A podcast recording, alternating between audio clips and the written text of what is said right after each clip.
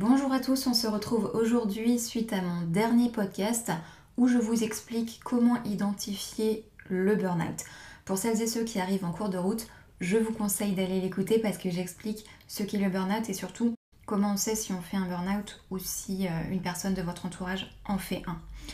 Aujourd'hui, je vais parler des causes, c'est-à-dire des situations qui peuvent amener au burn-out. Avant d'entamer ce podcast, si vous pensez que vous vous dirigez vers le burn-out, ces podcasts peuvent vous aider à mettre des mots sur ce que vous vivez.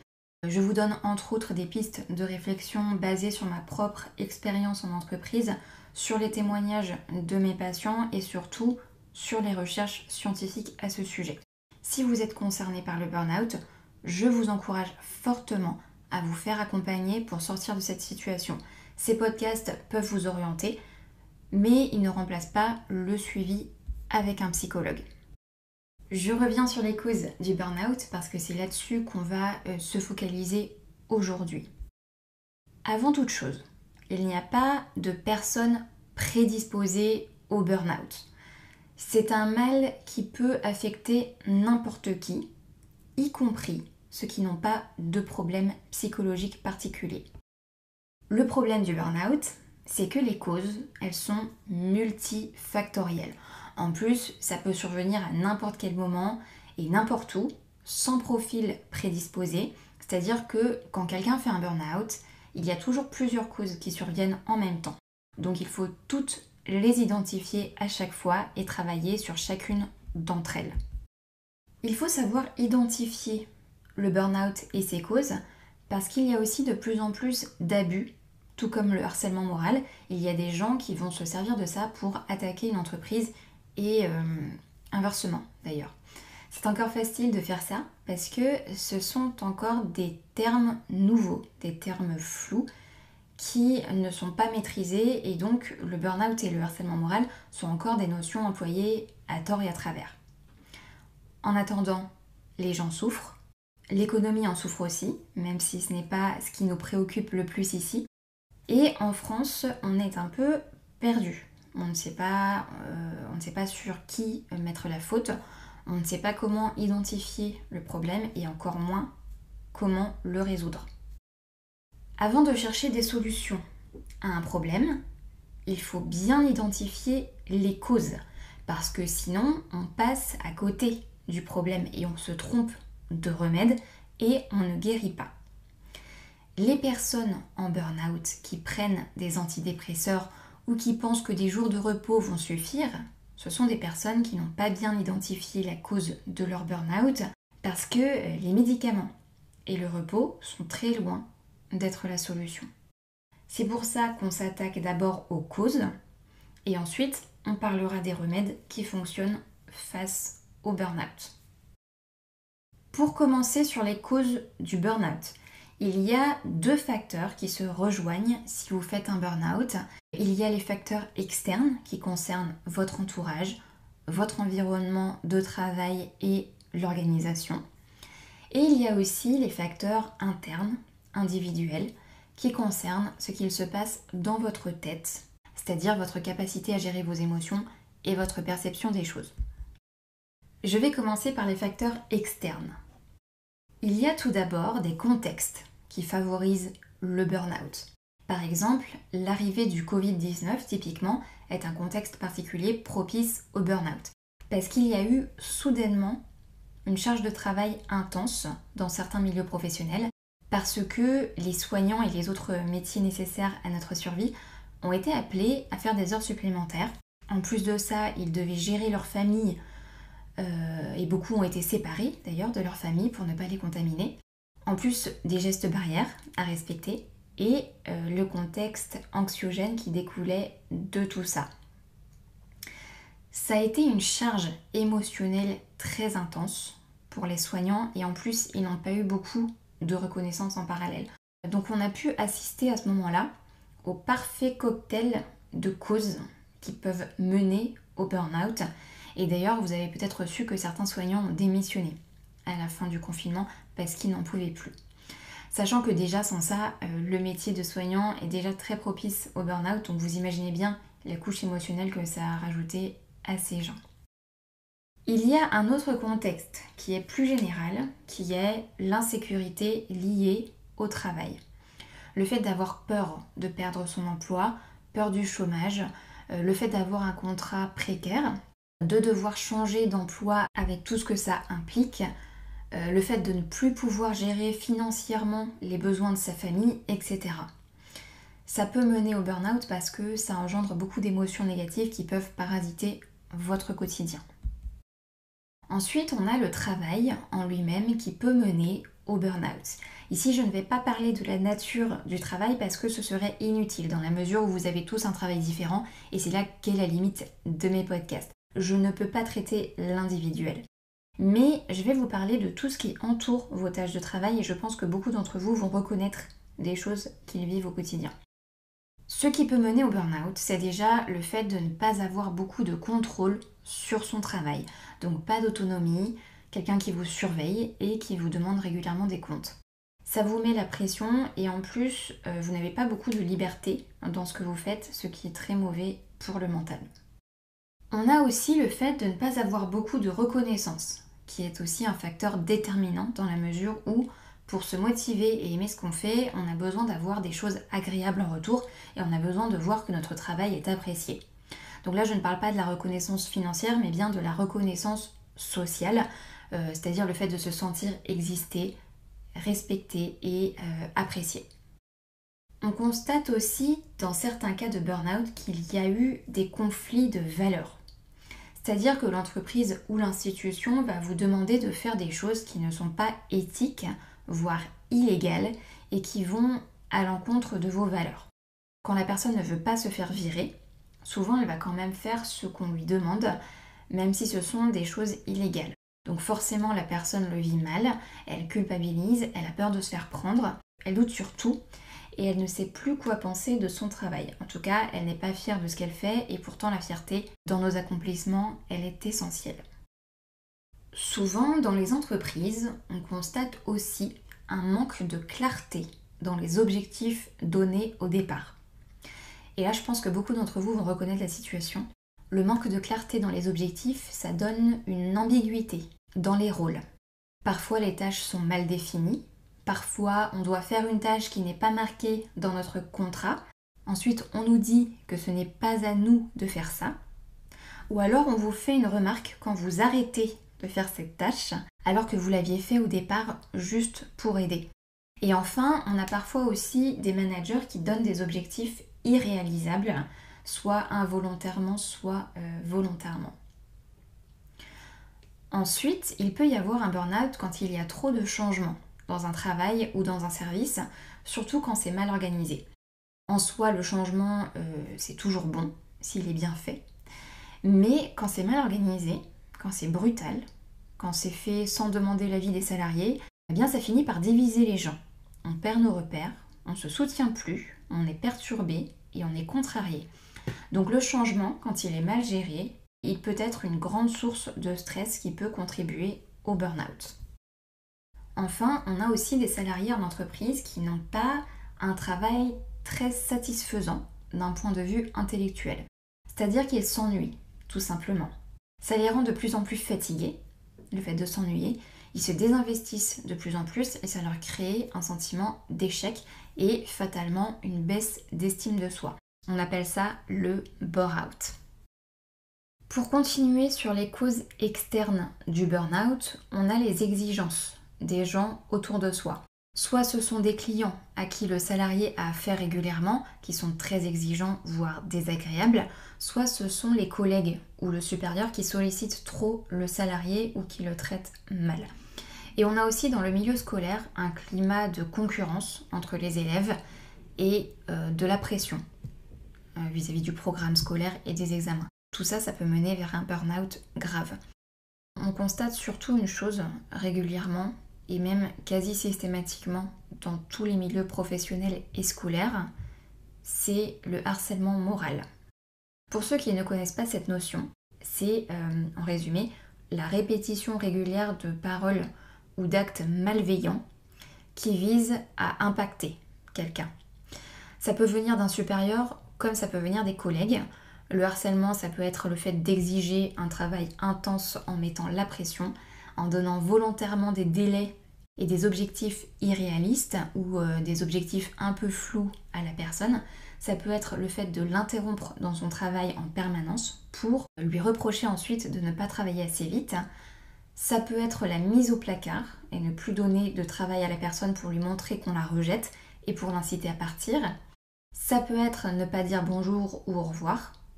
Et ensuite, évidemment, ça peut être le fait de rabaisser, humilier, se moquer, commérer sur la personne en la dénigrant auprès des autres, etc. Bref, c'est tout ce qui vise à impacter la personne. Et euh, souvent, la communication, elle est volontairement restreinte pour que la victime n'ait pas l'occasion d'exprimer sa souffrance et de dénoncer ses collègues ou son supérieur. On a là affaire à des relations toxiques qui sont des facteurs qui peuvent à terme mener au burn-out. Tout ce qui est de l'ordre du harcèlement moral et de la pression sociale, comme ce que je viens de vous décrire, on appelle aussi ça les RPS, qui sont les risques psychosociaux. Si vous êtes en entreprise, vous en avez sûrement déjà entendu parler. Voilà, à l'usure, la personne n'a plus l'énergie pour faire face à tout ça, elle est en stress chronique, elle n'a pas le soutien nécessaire pour tenir le coup et encore moins de reconnaissance. Comme je vous le disais au début, toutes les professions, sans exception, sont concernées par le burn-out.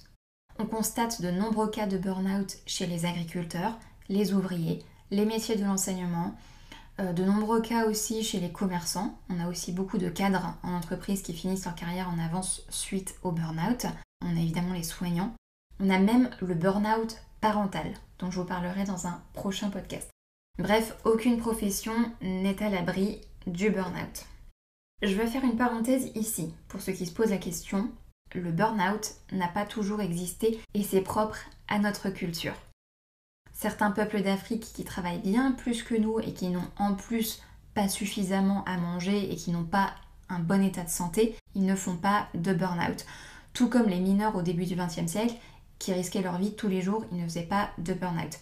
Aujourd'hui, dans notre société en France, on a déjà assouvi tous nos besoins primaires. On a à manger, on a un toit sur la tête, on a des relations sociales et on est donc arrivé à un stade où notre dernier besoin à assouvir, c'est la reconnaissance sociale, qui est le dernier niveau de la hiérarchie des besoins. Donc, le burn-out est un mal qui est propre aux sociétés occidentales qui vivent dans l'opulence et qui ont un système économique libéral et capitaliste. Ça veut dire que notre société, à laquelle on participe, elle met en place des systèmes d'évaluation du personnel, elle met en concurrence les salariés, elle mondialise les relations économiques et elle est constamment à la recherche de gains de productivité en réduisant les postes et les salaires. Bref, les exigences de la société d'aujourd'hui, que ce soit dans les entreprises ou les écoles, elles deviennent démesurées et elles épuisent de plus en plus tôt et de plus en plus vite les ressources des gens. Quand on a affaire un burn-out, on sait déjà que le rapport à la productivité est malsain. On sait que les chiffres et la rentabilité sont privilégiés et que l'humain est oublié. Que ce soit du côté de l'entreprise ou du salarié, la perception du travail est malsaine parce qu'elle va au-delà des capacités humaines et que le soutien et l'accompagnement dans les difficultés ne sont pas présents, ou en tout cas pas assez présents. Donc non seulement la personne puise dans toute son énergie pour gérer la quantité de travail, les courts délais, la pression des autres, etc., mais en plus, elle est seule face à tout ça, ce qui rend le rapport au travail encore plus malsain. Jusqu'à une certaine époque, ce rapport à la productivité était considéré comme normal, mais on vit maintenant dans une époque qui met en valeur le rapport humain et surtout les gens sont de plus en plus aujourd'hui en quête de sens dans leur vie professionnelle. Un autre facteur externe et lié euh, directement à l'entreprise, c'est la façon dont votre entreprise s'impose d'elle-même dans votre vie personnelle. De plus en plus d'entreprises demandent de s'investir, de vous surengager. Elles font même faire des activités sportives et des sorties le soir et le week-end. On finit par avoir plein de crayons, de mugs, de tote bags au nom de l'entreprise à la maison. On est imprégné de tout ce que l'entreprise nous offre. Et en fait, beaucoup de personnes sont tellement imprégnées de leur entreprise qu'elles ne sont plus rien sans elles. Dans notre vie, on a la capacité de gérer des choses différentes. On est né pour ça. On peut avoir des relations différentes, on peut appartenir à des groupes d'amis très différents et on peut aussi très bien gérer la vie personnelle et la vie professionnelle sans problème. Mais par contre, on ne peut pas mélanger les deux. Quand on mélange les deux, c'est là que c'est malsain. Si vous vous investissez trop dans votre vie professionnelle, forcément les frontières entre votre vie professionnelle et votre vie personnelle vont devenir floues et vous allez même ressentir le besoin de reconstituer votre maison dans votre bureau. Certains mettent des photos de leur famille en se créant un espace personnel. Vous allez vous sentir de plus en plus chez vous dans votre bureau, donc vous allez encore plus vous investir. L'entreprise, elle va le voir et va en profiter pour vous encourager à rester encore plus. Vous allez rentrer de plus en plus tard.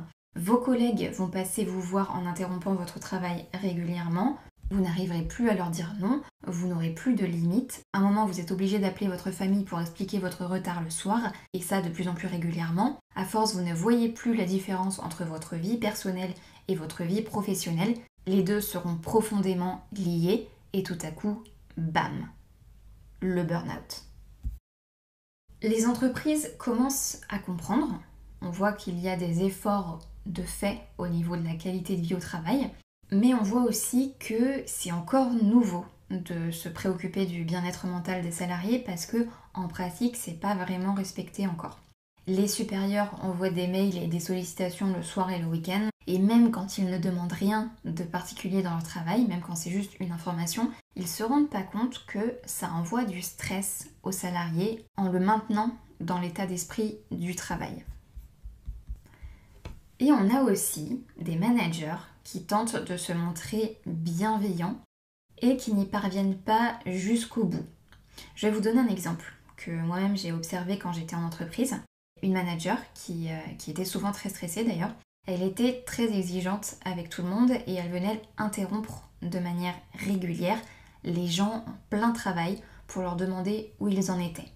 Donc à chaque fois, elle s'excusait de déranger, mais elle se rendait pas compte que même si elle s'excusait, elle dérangeait les gens et elle les stressait à venir tout le temps à leur bureau. Non seulement ça, mais en plus, en attendant, elle, elle ne faisait pas les tâches qu'elle devait faire. En gros, elle contrôlait les autres toute la journée en freinant leur travail et après elle se retrouvait tard le soir à devoir effectuer les tâches qu'elle aurait dû faire au lieu de surveiller tout le monde. Au-delà de ça, c'est compliqué de fournir un bon travail quand on est interrompu en permanence parce que ça déconcentre et en plus, ça donne la sensation qu'on n'inspire pas confiance et que notre travail n'est pas satisfaisant et qu'il mérite d'être surveillé. Et ce qui m'avait percuté, c'est que après 17 heures, cette manager, souvent, elle encourageait les gens à rentrer chez eux en leur disant qu'ils ne devaient pas passer leur vie au travail et qu'il fallait qu'ils prennent soin d'eux, etc.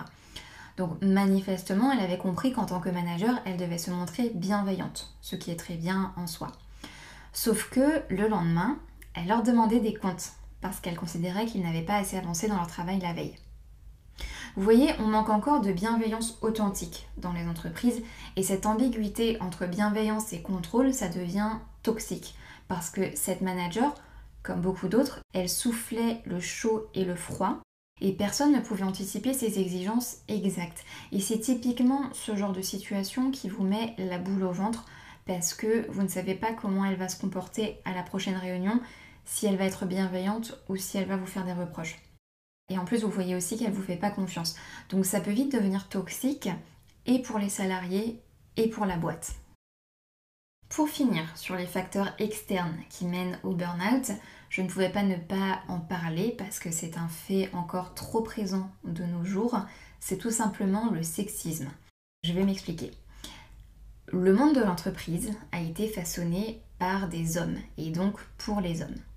Le résultat, c'est que les femmes, aujourd'hui, elles doivent faire leur place et elles ont encore pour la plupart beaucoup de contraintes comparées aux hommes. Elles doivent redoubler d'énergie pour que leurs compétences professionnelles soient reconnues et elles s'investissent encore, euh, pour le moment en tout cas, plus que les hommes dans la vie de famille, en plus de leur travail. Je dis ça parce que on est en 2020. Ça va changer, c'est évident. Mais en attendant, le sexisme est toujours fortement d'actualité et on le retrouve dans les témoignages des personnes qui ont fait des burn-out. Sans parler du fait que les femmes sont encore majoritaires dans les métiers liés à l'humain, donc euh, dans le service à la personne, dans les hôpitaux, les EHPAD, etc. Et dans ces métiers liés à l'humain, il y a très peu de reconnaissance, encore plus du fait que tout ce qu'on fait dans ces métiers n'est jamais vraiment suffisant. On touche à la vie de la personne, on l'accompagne dans la maladie, dans la vieillesse, dans le handicap, etc. Et forcément, on ne peut pas beaucoup parler de succès ou de récompense comme on peut en parler dans les entreprises, parce que tout simplement, ça touche à la vie de très près. Voilà. Euh, je vous ai parlé ici de facteurs externes à la personne, dus à son environnement et à son entourage. Je vais maintenant passer aux facteurs internes, c'est-à-dire à, l'individuel, sachant que, encore une fois, le burn-out provient généralement de la combinaison de ces deux facteurs. Il n'y a pas de prédisposition biologique au burn-out, on n'a pas le gène burn-out. Il faut bien prendre en compte le fait que si la personne, elle réagit comme ça, c'est parce qu'elle répond à la société qui est elle-même malade. C'est naturel de faire ce que la société nous demande parce qu'on est programmé, en quelque sorte, pour ça. L'humain a un instinct de groupe, donc il fait souvent ce que le groupe lui demande de faire. Mais c'est pas parce que c'est naturel de suivre le groupe c'est sain pour autant. Comme le disait Jiddu Krishnamurti, ce n'est pas un signe de bonne santé que d'être bien adapté à une société malade.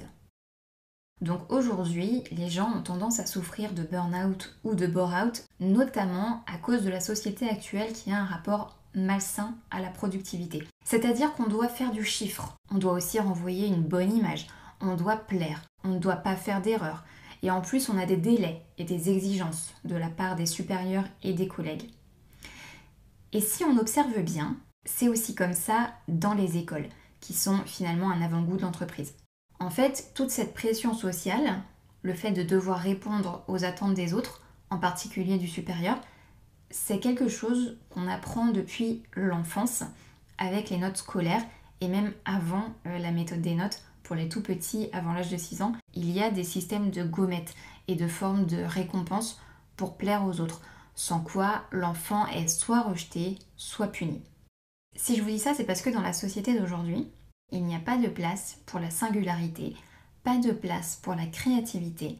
On ne peut pas se montrer comme on est vraiment et au moindre changement qu'on fait, tout le monde va faire une remarque et le supérieur va vous faire comprendre que ça ne lui plaît pas, même si c'est par des simples regards.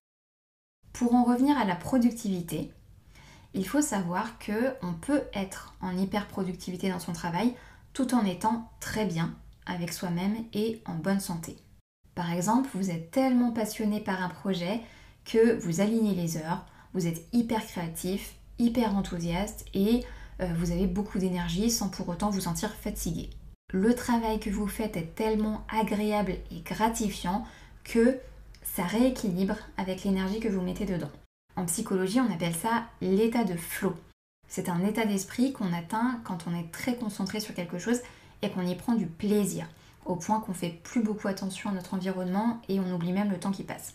Si vous n'avez jamais eu cette sensation à votre travail, peut-être que vous l'avez déjà eu chez vous, quand vous avez refait la déco de votre maison ou que vous la construisiez, euh, quand vous organisiez un mariage ou un anniversaire, euh, ou alors peut-être à l'école, quand vous faisiez un exposé avec vos amis. Tout ça, ce sont des projets qui demandent beaucoup de travail et qui peuvent vous procurer cet état de flow qui fait que vous êtes très concentré, que vous faites même plus attention à ce qu'il y a autour, tout simplement parce que vous aimez ce que vous faites et que vous avez beaucoup de positifs et de résultats qui ressortent de ce travail. Et là, j'en viens à l'estime de soi. Pourquoi? Parce que l'estime de nous-mêmes se crée partie en fonction de notre productivité dans la journée. Si on a avancé dans un travail qui nous plaît et qu'on a aimé ça, on a une meilleure estime de soi. Dans le cas du burn-out ou du bore-out, on n'est pas productif. Mais si on s'épuise, c'est pas forcément parce qu'on a trop de travail, parce qu'on vient justement de voir qu'on peut avoir énormément de travail tout en aimant ça. On peut avoir deux personnes qui ont la même situation familiale, qui font exactement le même métier, avec les mêmes tâches et la même quantité de travail, et en avoir une des deux qui fait un burn-out et l'autre qui se sent super bien et qui aime ce qu'elle fait. Et on peut aussi avoir la même quantité de travail à plusieurs mois d'intervalle et ne plus le voir de la même manière, se mettre la pression, se décourager, etc. alors qu'il y a quelques mois tout allait bien. Les gens qui font un burn-out, souvent, ils aimaient leur métier avant que ça arrive. Donc ça veut dire qu'il y a eu des choses qui ont fait qu'ils ont modifié leur perception des choses petit à petit. Ça veut dire quoi? Ça veut dire que le rapport à la productivité peut être sain ou non aussi en fonction de votre perception des choses. Si cette deuxième personne, elle se sent bien alors que l'autre personne fait un burn-out alors qu'elles sont dans la même situation, c'est peut-être qu'elle ne pense pas pareil. Peut-être que la personne qui se sent bien, elle ne fait pas attention à l'image qu'elle renvoie, donc elle garde son énergie pour autre chose. Euh, peut-être qu'elle accorde moins d'importance à la pression du supérieur, qu'elle s'en fiche des commérages autour d'elle et qu'elle a confiance en elle, tout simplement. Et souvent, la personne en burn-out, elle va se montrer hyperactive, ce qui est contre-productif parce que ça la fatigue encore plus et c'est très anxiogène sur le long terme. Là, ce n'est pas la quantité de travail qui pose problème, mais toutes les pensées négatives qu'on a du matin au soir, sur le trajet, en cours si vous êtes à l'école, ou en réunion si vous êtes en entreprise, le midi, à la pause café, et même le soir, jusqu'au coucher. Par exemple, vous allez vous répéter que vous êtes nul, que vos collègues ne vous aiment pas, que votre supérieur se moque de votre travail, que les clients ne sont pas satisfaits, etc. Et ces pensées, elles vous épuisent mentalement et physiquement aussi, parce qu'elles génèrent des émotions qui vont envoyer des signaux à votre corps. Votre corps, il va vous répondre en se mettant sur le qui-vive, c'est-à-dire que le cœur bat vite, la tension s'élève, vous dormez mal, etc. Et tout ça, ça se fait en silence, hein, vous vous en rendez même pas compte. Et euh, c'est un cercle vicieux parce que après, on doit rattraper le travail qu'on n'a pas pu faire par manque d'énergie.